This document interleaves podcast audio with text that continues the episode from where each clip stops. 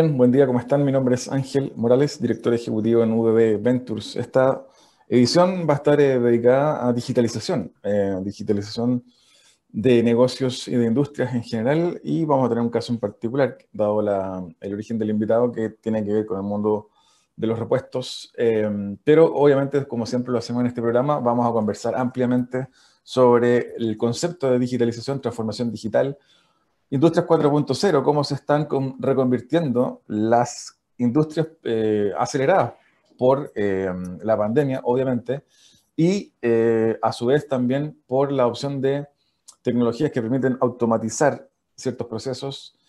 en ese sentido, hemos tenido otros invitados en ediciones anteriores donde hemos profundizado en estas materias y para este caso en particular vamos a estar conversando hoy con Álvaro Flores, quien es eh, gerente de repuestotodo.cl. Al regreso de esta pausa musical, no se lo pierdan. No te quedes fuera. Conversaciones de educación, aprendizaje y tecnología. Cada lunes y miércoles a las 15 horas con Nicolás Soto en Tareas de Tecnología. Somos divoxradio.com.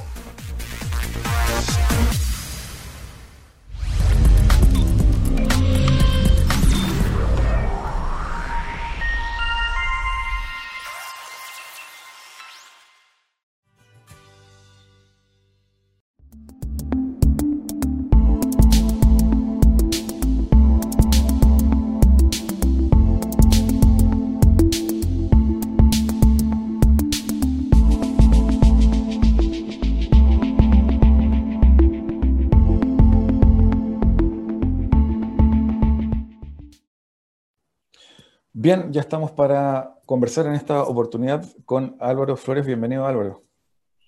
Muchas gracias, Ángel. Gracias por invitarnos. siempre eh, partimos comentando un poquito de historia del invitado, así que para eh, entrar en materia, quienes no te conocen, eh, cuéntanos un poquito de ti. Perfecto. Mira, yo soy ingeniero civil en informática. Tengo algunos postítulos relacionados con inteligencia artificial, emprendimiento, innovación y hoy día estoy enfocado 100% en aplicar esas eh, distintas experiencias de innovación y emprendimiento, particularmente en esta industria automotriz, donde buscamos abordar diferentes problemas con soluciones eh, tecnológicas que introduzcan innovación en los procesos. Bien, y dale un poquito, que nos cueste un poquito más, no sé, eh, alguna, un poquito de historia de cómo llegaste a, la empresa que, en la que estás hoy, eh, un poquito más de detalle. Perfecto, mira, yo estuve muchos años trabajando en salud, allá donde eh, partí mi carrera, y, y, en ese sentido tuve toda la experiencia de trabajar y desarrollar productos, desarrollar distintas soluciones que estén orientadas a los pacientes, tanto como a los médicos, y después de un tiempo ya de, desarrollo sentía que necesitaba cambiar de industria y empecé a, a buscar distintas opciones de, de dónde las industrias se podrían derrumpir de mejor forma, donde quizá eh, la digitalización y la transformación digital haya quedado un poco más atrás. Y en eso fuimos descubriendo con, con un grupo de amigos que en definitiva la industria automotriz en, en algunas áreas como que ha ido quedando relegada y también había algunas áreas que se fueron quedando afectadas por la pandemia, que hicieron que surgieran nuevas oportunidades y, en definitiva la pandemia y todas las cosas que pasaron ayudaron como catalizador para, para transformar digitalmente varias industrias. Entonces con esa mirada fuimos analizando esta, este aspecto de la, de la industria automotriz y vimos que había una opción, una oportunidad de desarrollo en, en esta línea de repuesto y dijimos, bueno, intentemos, veamos qué es lo que pasa y, y, si es que efectivamente hay una necesidad, si efectivamente hay un problema que nosotros podemos resolver. Y así fue como empezamos a trabajar en este emprendimiento, en esta solución, que busca resolver varios problemas que según nosotros son importantes y que según también las distintas cosas que hemos ido haciendo, hemos ido validando que en definitiva existe la necesidad y que la solución está en este proceso de, de ajuste y iteración para ir, para ir eh, mejorándola y, y, de ese modo resolver mejor forma los problemas que tienen tanto los vendedores de repuestos como también los compradores de repuestos. Cuéntanos un poquito sobre eh, tu visión o la visión que tienen respecto de, este tema, de la digitalización. Después, el segundo bloque, vamos a entrar en materia, pero me gustaría que ahondáramos en torno a eh, cómo ven que Radio Industria respondieron a, la pandemia en cuanto a digitalizar eh, procesos del, negocio. cuéntanos un poco, un poco tu mirada al respecto.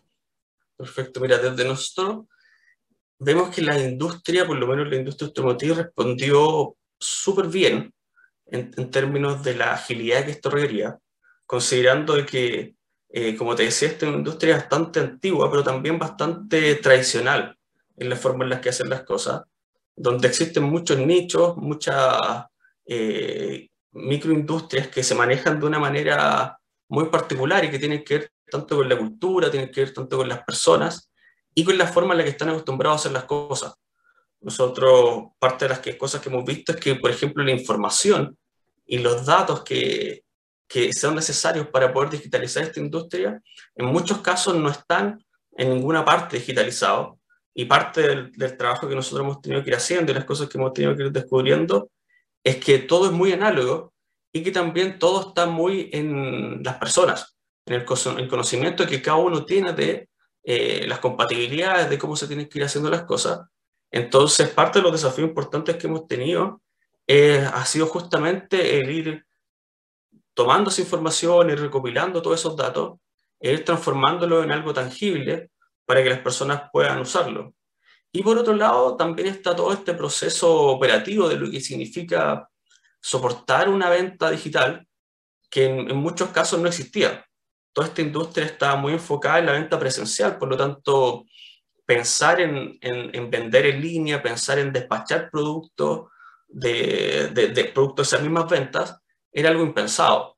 El, el, el, modelo de operación que ellos tenían estaba 100% basado en las tiendas, su expansión tenía que ver con eh, abrir más tiendas, por lo tanto, toda esta industria digital, si bien era algo que conocían, no era una necesidad, porque como te decía, culturalmente la gente estaba muy acostumbrada a que así era como debía funcionar. Pero todo esto de la pandemia, todo esto de las restricciones eh, físicas, las cuarentenas, fueron obligando a que en definitiva tuvieran que abrirse y explorar todos estos nuevos mundos para ellos.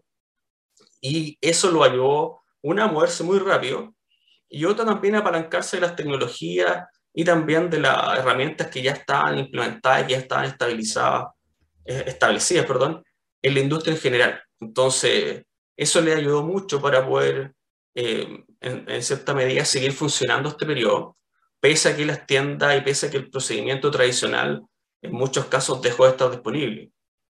Y eso sumado también a, a, algo que vino como tangencial a todo esto, pero que tuvo que ver con los quiebres de stock y la falta de materiales para poder generar estos repuestos, para poder generar estos insumos, que, que fue haciendo que cada vez fuera más difícil el conseguir estos productos. Por lo tanto, tuvieron que buscar nuevos proveedores, tuvieron que ir a otros, otros países, eh, el cómo obtener estas cosas. Y eso hizo que también algunos países más cercanos, que, que, muchas veces por temas de costo antes no eran muy mirados, hoy día fueran más relevantes porque el despacho estaba haciendo la diferencia. Hoy día traer cosas desde China particularmente está siendo mucho más caro de como fue hace un par de años. Por lo tanto, la industria en general ha tenido que buscar otros orígenes para sus productos y también otras formas de hacer las cosas. Todo esto de la mano de la tecnología y de la digitalización de sus procesos y de sus formas de, de enfrentar al cliente. En tu experiencia y el segundo bloque vamos a, hacer un doble clic en una industria en específico, que es la industria eh, de, los repuestos, para automóviles eh, y vehículos en general. Eh, ¿cuál es la, ¿Cuáles son las principales barreras, crees tú, para una empresa tradicional, de una industria tradicional, para que entre al mundo de la transformación, de la adopción de tecnología de la transformación cultural a nivel de procesos dentro. ¿Cuáles, cuáles en tu experiencia son esos desafíos? Mira, nosotros los vemos principalmente, por un lado, en el capital humano, que no tiene que ver con que las personas que tengan no son capaces, sino que en muchos casos están acostumbrados a hacer las cosas como lo han hecho siempre. Y ahí muchos han tenido que capacitarse o también sumar personas a su equipo que tengan más conocimientos relacionados con la transformación digital para poder apoyar todos esos procesos. Y lo otro también eh, tiene que ver con el cambio cultural, con atreverse a hacer las cosas diferentes, a experimentar y, también equivocarse, porque en mucho de esto hay cosas que funcionan, pero también hay cosas que no funcionan, y eso es parte de los miedos que, que a veces tienen que enfrentar la empresa, que nosotros hemos visto que son las cosas que más, más les generan barreras para poder sumarse. Muchos tienen miedo, por ejemplo, del impacto que pueda significar una mala experiencia para un cliente en Internet, con, con el, el, impacto social o el impacto de, de, marca que eso podría generar. Entonces muchas veces dicen, es que prefiero no ser parte de eso porque me daría miedo que me llenara de reclamos o que no pudiera eh, responder a los clientes con la velocidad que necesitan. Y también eh, pasa por lo que te decía antes, de que al no saber cómo funciona, al no saber cómo tienen que hacerlo, eh, les genera mucho más miedo. Entonces, parte del apoyo que nosotros entregamos tiene que ver con eso también, con cómo lo ayudamos en este proceso de transformación, entregándoles también eh, conocimientos, herramientas y, la experiencia que nosotros hemos tenido con, con ese tipo de procesos.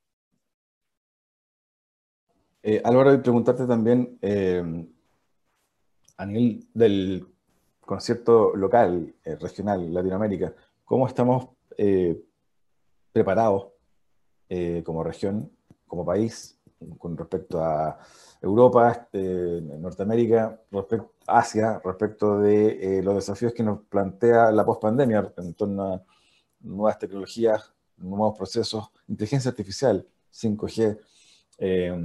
¿Cuáles son las brechas ya no a nivel de empresas, como te lo preguntaba recién, sino a nivel macro, país y región? Mire, en general, Chile, en, términos de, de, la región, siempre ha estado mejor preparado por, por una cuestión de tecnología y también por un, un, desarrollo económico también de las personas, que hace que quizás estén un mejor pie que lo que podría estar algunos países de la región. Entonces, en ese sentido, si nos comparamos a nivel regional, Chile está mucho mejor, pero aún así seguimos estando muy lejos de eh, otros mercados, otras regiones mucho más grandes, mucho más avanzadas. Por ejemplo, Asia ha estado creciendo demasiado rápido, sobre todo en todas las líneas de inteligencia artificial, donde quizás la regulación no ha sido tan estricta como está siendo, por ejemplo, ahora en Estados Unidos y en Europa particularmente, donde sí se han enfocado en regular la forma en la que se hacen estas cosas y también prevenir algunos de los riesgos que podrían estar asociados.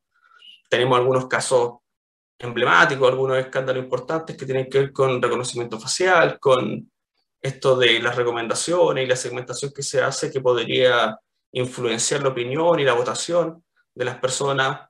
Tenemos el caso de las elecciones de Estados Unidos con Trump, donde hubo harto trabajo de ese tipo y que también aparecieron varias polémicas relacionadas con cómo se utiliza la inteligencia artificial de una manera diferente a la que quizás las personas estaban esperando que fuera usado y que finalmente igual impacta en términos de opinión y en términos de visión de esas cosas.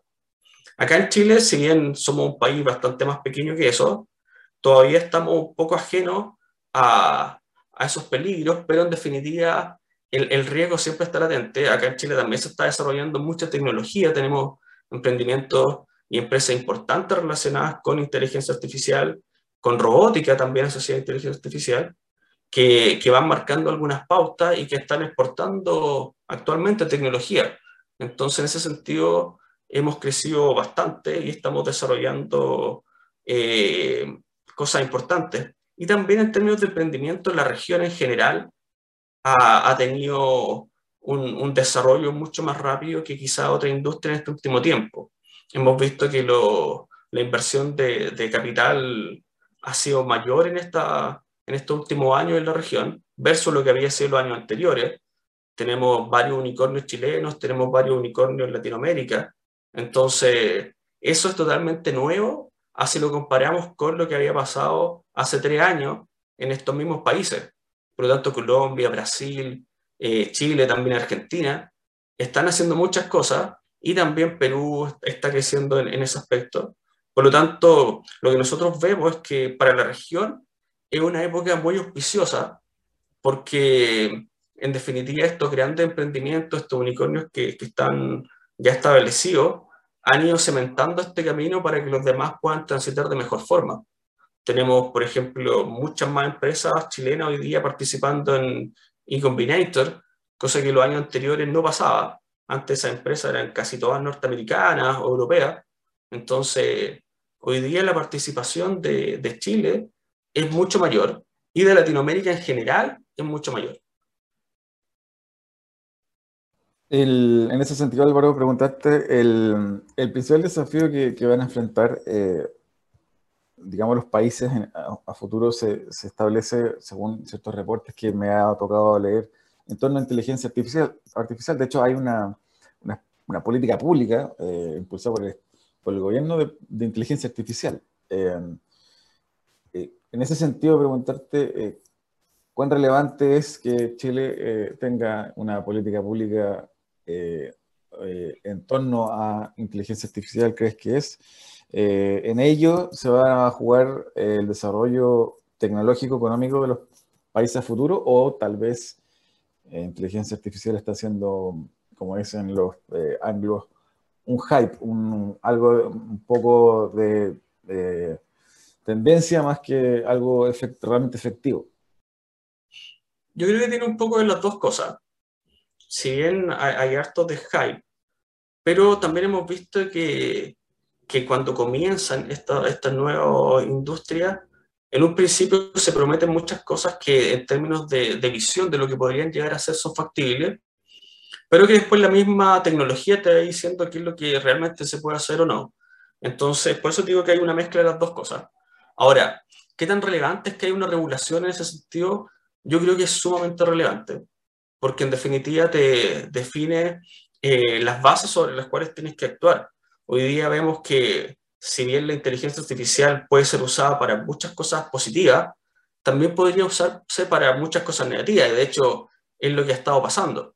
Entonces, el que exista toda una normativa y una legislación al respecto, te marca cuáles son las cosas que se pueden hacer, cuáles son las que no, cuáles son las cosas en las que se debe desarrollar y en cuáles no, porque en definitiva ahí lo que marca hoy día, por lo menos si es que no existe esa regulación, es básicamente la ética, la moral que podrían tener las distintas personas, pero vemos que muchas veces esas cosas se ven influenciadas por los aspectos económicos que en, en, en gran medida podrían inducir a que quizá eh, se reduzcan las barreras morales y éticas para poder hacer algunas cosas.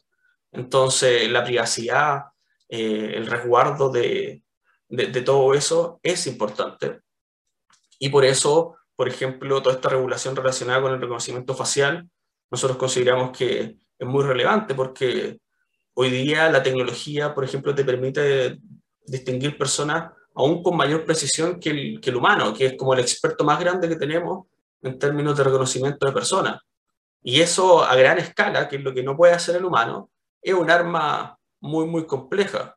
También hemos visto desarrollo en lenguaje, como los modelos la última versión del GPT, que en definitiva eh, son capaces de generar texto, de generar ideas, de, crear contenido casi al nivel de un humano y en un tiempo mucho menor. Entonces, son cosas fantásticas, son cosas que, que, que transforman la forma en la que hacemos las cosas, pero que a la vez, usar de mala forma, generan un riesgo importante. Por ejemplo, hace un tiempo GitHub sacó un, una suerte de copiloto que utilizaba inteligencia artificial para poder eh, apoyar el desarrollo de software, en el que tú le podías decir, ¿sabes qué? Quiero hacer eh, esta función o esta funcionalidad. Y el sistema automáticamente utilizaba inteligencia artificial para poder entregar esa solución. Pero en el uso descubrieron que también podían obtener claves de acceso a distintos sistemas, porque la, fuente de información que utilizaba el modelo para poder entrenarse era GitHub. Y en GitHub a veces por error se comparten claves, se comparten cosas, entonces de una u otra forma era una, una herramienta para poder obtener información privilegiada respecto a distintos proyectos y distintas cosas.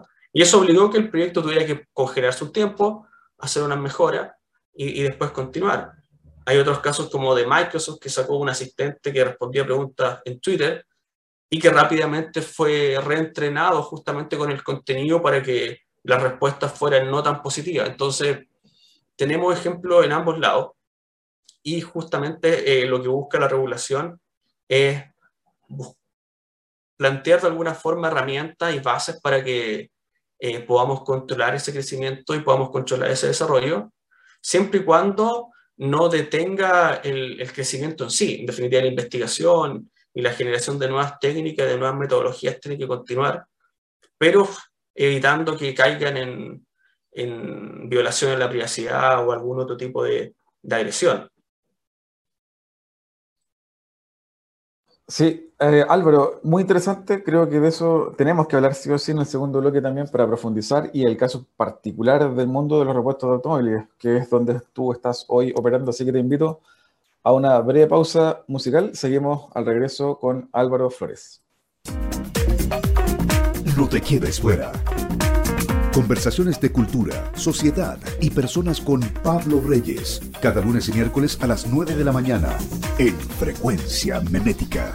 Somos divoxradio.com.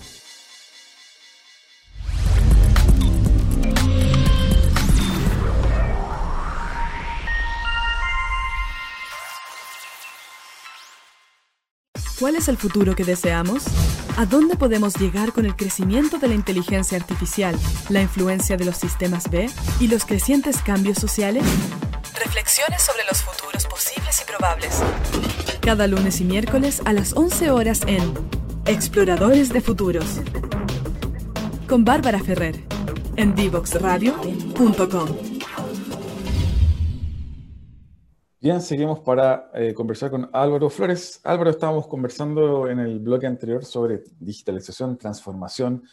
En tu caso particular te toca trabajar en una industria específica que es la de repuestos, de maquinaria, vehículos. Eh, y te preguntaba, de hecho, cuán difícil es que una industria clásica, tradicional como esa, adopte eh, este tipo de tecnologías que son ajenas tal vez al origen de ese tipo de industria, em, que no nacieron digitales como las plataformas eh, como Uber u otras que conocemos hoy que nacen siendo digitales. Cuéntanos un poco eh, ahí tus principales aprendizajes, insights sobre cómo entrar a un mundo tradicional con tecnología y em, de qué se trata eh, tu empresa. Perfecto. Mira, de lo que nosotros hemos visto y, por eso, como que la pandemia tiene tantas cosas buenas como cosas malas. Entendemos todo el contexto de salud y todo el, el, impacto que eso ha generado. Pero en términos de desarrollo tecnológico y de digitalización de la industria, como conversamos al principio, ha sido un importante catalizador y que ha empujado a que las distintas empresas tengan que necesariamente sumarse a esto. Y eso para nosotros ha sido clave, porque también entendemos de que en otras circunstancias sin pandemia, sin estas condiciones, lo más probable es que negocios como el nuestro y como otros que hoy día existen no hubiesen existido o no hubiesen crecido a la velocidad que lo hicieron. Porque en definitiva, y lo que también en algún momento se, se midió, que la, la, pandemia aceleró la transformación unos 10 años más o menos en, en términos de lo que se podría haber avanzado. Ahora, ¿cuáles son las cosas que nosotros vemos que más nos han ayudado para poder entrar en una industria tradicional como esta es principalmente el, encontrar una solución que en definitiva resuelva un problema que ellos tengan, pero un problema que sea real. Muchas veces queremos meter tecnología simplemente por el gusto de utilizar la tecnología, porque nosotros creemos que eso va a ayudar a, los distintos clientes, los distintos involucrados que tengamos en el proceso, pero sin realmente tener una solución para ello, sino que simplemente una forma diferente de hacer las cosas o una iteración o una mejora muy, muy pequeña sobre lo que ya tienen. Por lo tanto, lo primero es identificar efectivamente cuáles son las dificultades, cuáles son las problemáticas que ellos tienen y enfocar nuestras soluciones a dar respuesta a esas situaciones. Y eso es lo que nosotros hemos estado trabajando, ayudando tanto a la industria de, los vendedores de repuestos, así como también a los compradores de repuestos para que puedan tener eh, las herramientas que necesitan para poder hacerlo. Por ejemplo, siendo, siendo más concreto, dentro de los máximos problemas que nosotros vimos tenían que ver con la operación que implicaba el poder vender en línea. Lo que implicaba, por ejemplo, tener una tienda online, el, poder tener sus productos, la información de sus productos, y también algo que les complicaba mucho tenía que ver con la parte operativa de las plataformas y los medios de pago, así como también toda esta logística de poder despachar los productos finalmente a los clientes. casi ninguno de los vendedores con los que hoy trabajamos tenía ese modelo soportado. Por lo tanto, la principal solución que nosotros planteamos tenía que ver primero con eso. Es decirle, ¿sabes qué? Eh, lo único que tienes que hacer con nosotros es entregarnos los productos y nosotros nos encargamos de todo el resto. Nosotros ponemos la tienda, nosotros ponemos el marketing, nosotros ponemos eh, los clientes también y nosotros también nos encargamos de ir a buscar los productos a donde los tenga, a tu tienda, a tu bodega, y los llevamos hasta los clientes finales. Nosotros te apoyamos con toda esa logística. Lo único que tú tienes que hacer, en definitiva, es estar ahí, entregarnos los productos, entregarnos la información, estar disponible para cuando tengamos que hacer algún tipo de validación con los clientes. Y ese modo, el, el estrés y la ansiedad que podría generar esta transformación o este salto a la venta online se disminuye sustancialmente porque ya no se tienen que hacer cargo de eso. En muchos casos ellos pensaban que tenían que contratar más gente, que tenían que desarrollar un, un nueva área de, de venta online. Pero con esto, ellos ven que pueden encontrar en nosotros un partner para poder desarrollarse en ese camino sin tener que transformar tanto lo que ya tienen. Sí han tenido que transformar y mejorar, eh, por ejemplo, el, el registro y el, y el, control del stock y del inventario. Nos pasa mucho que empresas grandes con una gran cantidad de productos todavía no tienen sistemas para poder manejar su, su inventario. Entonces, eso ha sido un trabajo que yo he tenido que hacer. Por lo tanto, han tenido que partir de las bases, de tener algún tipo de RP, de tener algún sistema de control de inventario, de tener integraciones con distintos sistemas para poder ir alejándonos de la manualidad.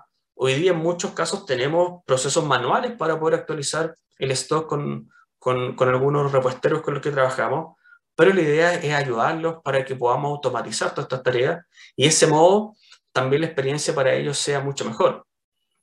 Por otro lado, para los otros clientes que tenemos, también esta es una compra experta. Nosotros la, definimos de esa forma, una compra técnica. No es como ir a comprar ropa, no es como ir a comprar otras cosas del retail donde, por ejemplo, el factor eh, que te deriva la decisión puede ser el si me gusta o no, el si lo quiero o no. En este caso, la compra se basa 100% en una necesidad. Y esa necesidad tiene que ser satisfecha no por cualquier producto de la gama de productos, sino que por un producto específico que va a ser el único compatible con su vehículo y con su necesidad.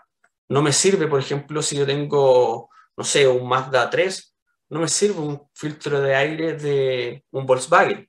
Necesito el filtro de aire del Mazda 3. Por lo tanto, eso también genera eh, dificultad del lado del comprador para poder identificar cuál es el producto que soluciona su búsqueda. Y ahí es donde nosotros también hemos tenido que trabajar harto para agregar información, sumar las compatibilidades, sumar distintos tipos de, de búsqueda para que los clientes puedan ir filtrando los resultados y de ese modo encontrar lo que necesitan. Y ade además de eso tenemos, hemos, hemos visto que también es necesario un apoyo humano, porque si bien podemos automatizar muchas cosas, podemos entregar mucha información, en, en los inicios, en estas industrias que son tan, tan análogas, siempre es importante el apoyo humano y ahí tenemos asistentes online que están siempre activos para poder responder las preguntas que tengan los clientes en el sitio web. Y de ese modo vamos calmando la, la inseguridad que ellos puedan tener para comprar. Validamos de que efectivamente el producto es el que necesitan y nos encargamos de hacer toda esa gestión para que eh, puedan tener la tranquilidad de que están comprando lo que, lo que es correcto. No ha pasado en algunos casos que las personas han hablado, por ejemplo, con algún mecánico y el mecánico les dice, ¿sabe qué? Lo que usted necesita es A. Y después hablaron con otro mecánico y les dice, ¿sabe qué? No, lo que usted necesita es B.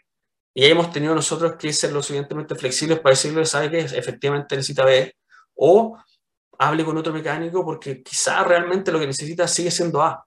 Entonces, eh, es por los dos lados, en definitiva. Hemos tenido que trabajar codo a codo con, con ambos tipos de clientes para poder ayudarlos a resolver sus problemas y hasta ahora hemos tenido bastante éxito en eso.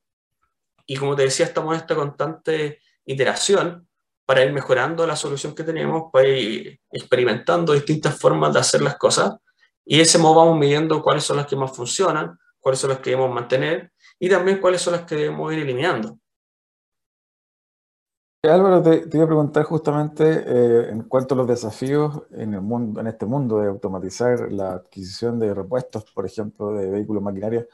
eh, ya hablabas tú que, claro, claro no, es, no es lo mismo que comprar eh, un par de zapatos, tiene otras complejidades técnicas eh, y, de, y logística. Entonces te quería preguntar, en torno a ello, la logística, sabiendo que hoy en los medios aparece el tema de la cadena de suministros como crítico en el mundo. Hay demasiados problemas hoy en distintas industrias en torno a la logística que está produciendo en algunos casos hasta desabastecimiento en algunos productos dado que eh, las cadenas de suministro eh, no, están funcionando todo lo bien que deberían estar funcionando, producto de la pandemia y otra serie de cosas.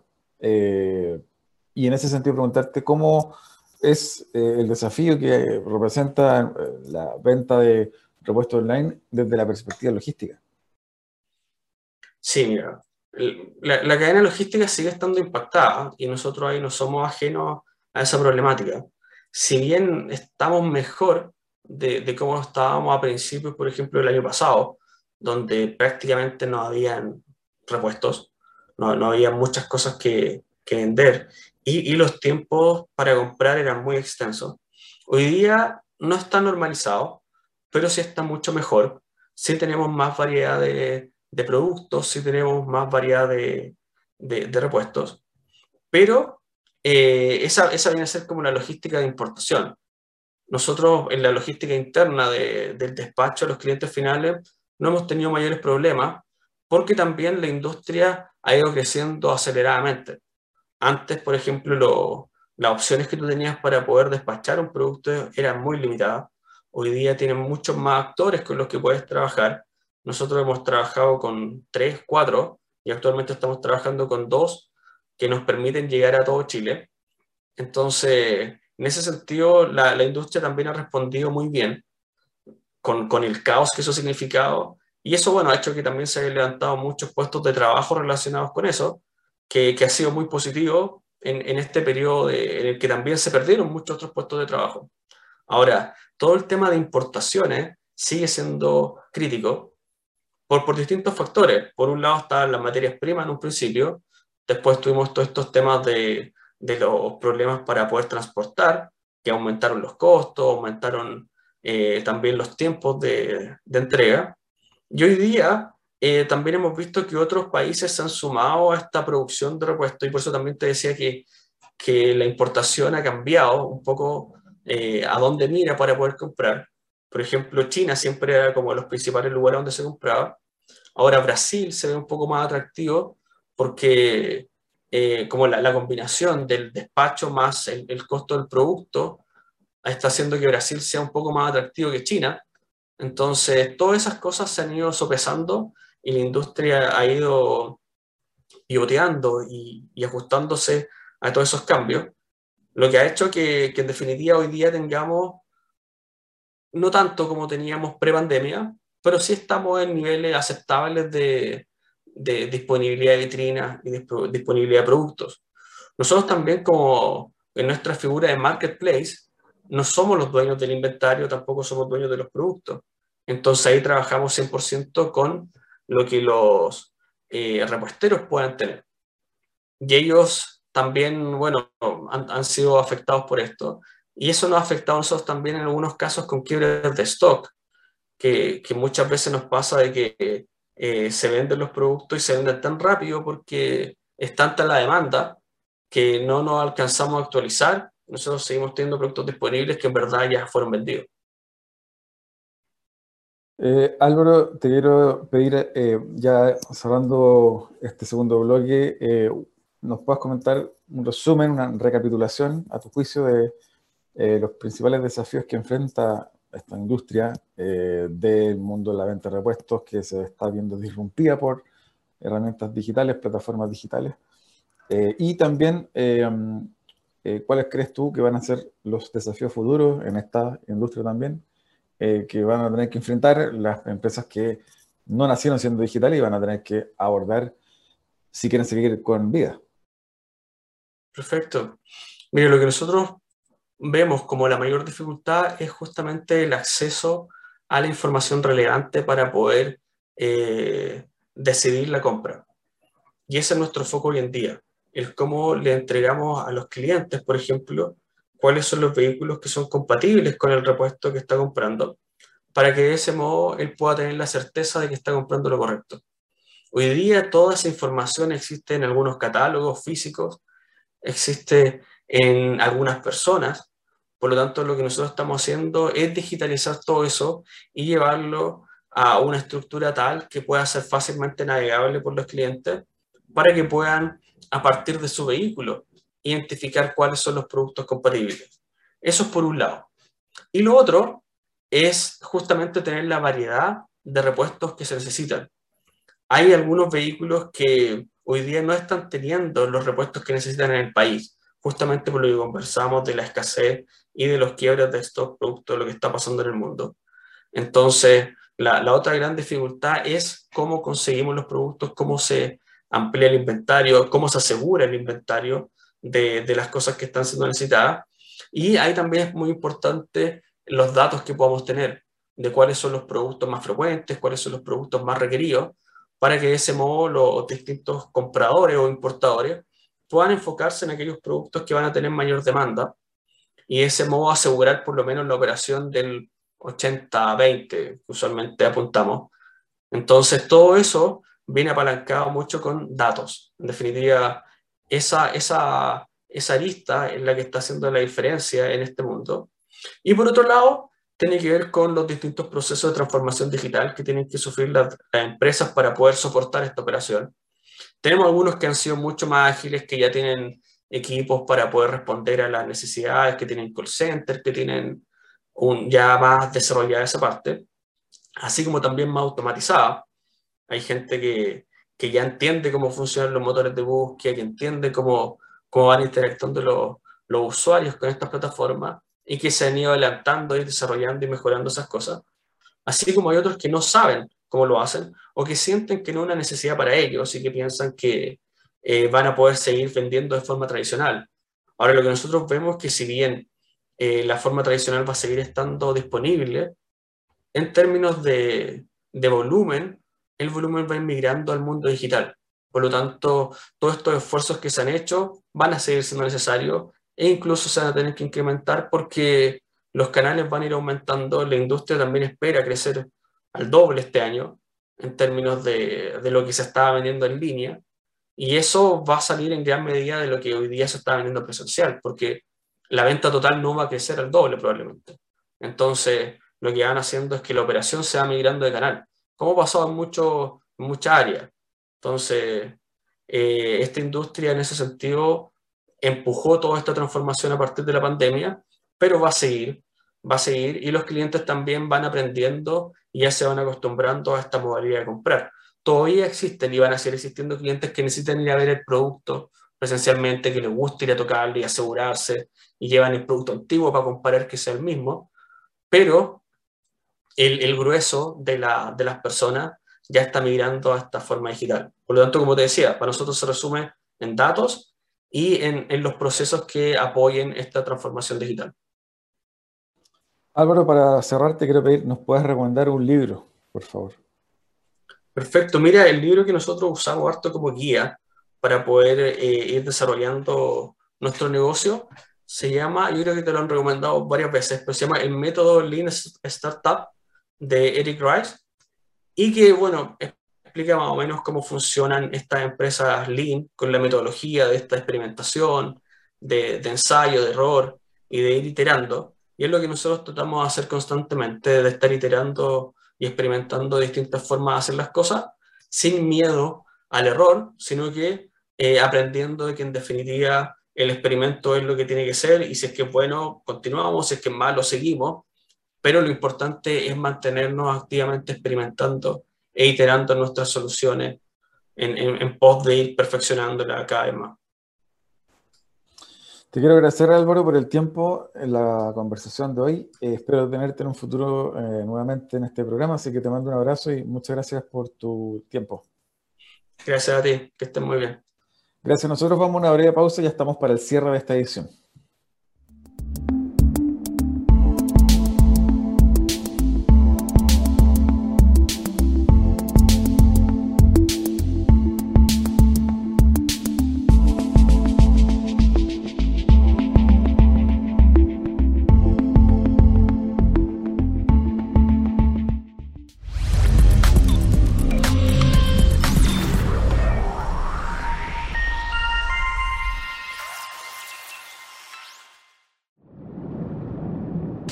Quedes fuera.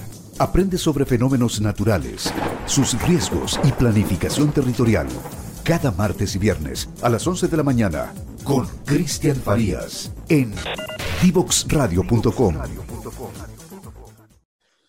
Bien, ya estamos para el cierre de esta edición de LATAM 2050. Estuvimos conversando con Álvaro, em, gerente, dueño, fundador de la empresa Repuesto eh, Todo. Básicamente nos contó eh, sobre su intención em, de poder construir eh, soluciones en una industria tradicional como la industria de la venta de repuestos de automóviles y maquinaria. Una solución para la compra, adquisición de repuestos de manera online y los desafíos que justamente se enfrentan en esa industria. Eh, Álvaro Flores eh, finalmente nos comenta que eh, todo se resume en la gestión de datos, por un lado, y obviamente que en la gestión óptima de la cadena de suministro, supply chain management, que es una variable crítica hoy, sin lugar a duda, en el mundo del e-commerce. En el mundo se está viendo, el mundo se está viendo golpeado por eh, déficit en las cadenas de suministro por distintas razones y em, eso obviamente impacta también en clientes eh, finales. Me despido sin antes desearles que tengan eh, un buen inicio de año 2022. Espero que nos sigan acompañando y no se olviden de revisar siempre nuestras redes sociales, arroba Radio Facebook, Twitter, LinkedIn, Instagram, YouTube y por supuesto www.divoxradio.com para revisar los podcasts de las ediciones anteriores de LATAM 2050. Espero que hayan disfrutado esta edición y será hasta pronto. Un abrazo. Chao, chao.